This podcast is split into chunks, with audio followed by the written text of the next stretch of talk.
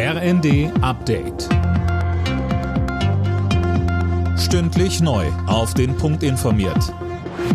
Ich bin Anna Löwer. Guten Morgen. Heute begeht Deutschland den Tag der deutschen Einheit. Die offiziellen Feierlichkeiten finden in diesem Jahr in Erfurt statt. André Glatzel. Das Ganze findet in diesem Jahr in Thüringens Landeshauptstadt statt, weil das Land aktuell den Vorsitz im Bundesrat hat. Motto der Einheitsfeierlichkeiten zusammenwachsen. Es gibt beispielsweise ein Bürgerfest. Außerdem präsentieren sich auf der Ländermeile die 16 Bundesländer. Zahlreiche hochrangige Politiker sind nach Erfurt eingeladen, unter anderem Kanzler Scholz, Bundespräsident Steinmeier und Bundestagspräsidentin Bass. Bei der Präsidentschaftswahl in Brasilien hat der linke Kandidat Lula die erste Runde mit 48 Prozent für sich entschieden. Die absolute Mehrheit aber verpasst. Amtsinhaber Bolsonaro bekam knapp 44 Prozent. Damit wird es am 30. Oktober eine Stichwahl geben.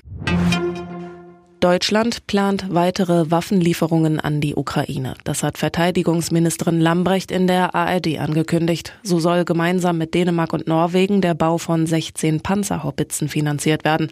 Angesprochen auf Panzerlieferungen verwies Lambrecht auf den Ringtausch, über den Panzer von anderen Ländern geliefert werden. Das sind Panzer, mit denen sofort gekämpft werden kann, wofür es keine aufwendige Ausbildung mehr bedarf und wo auch die Ersatzteile da sind. Das ist jetzt schnell möglich über den Ringtausch und wir helfen den Ländern, die diese Abgaben machen, diese Lücken zu schließen. Deswegen es geht darum, jetzt schnell zu helfen und das ist über den Ringtausch möglich.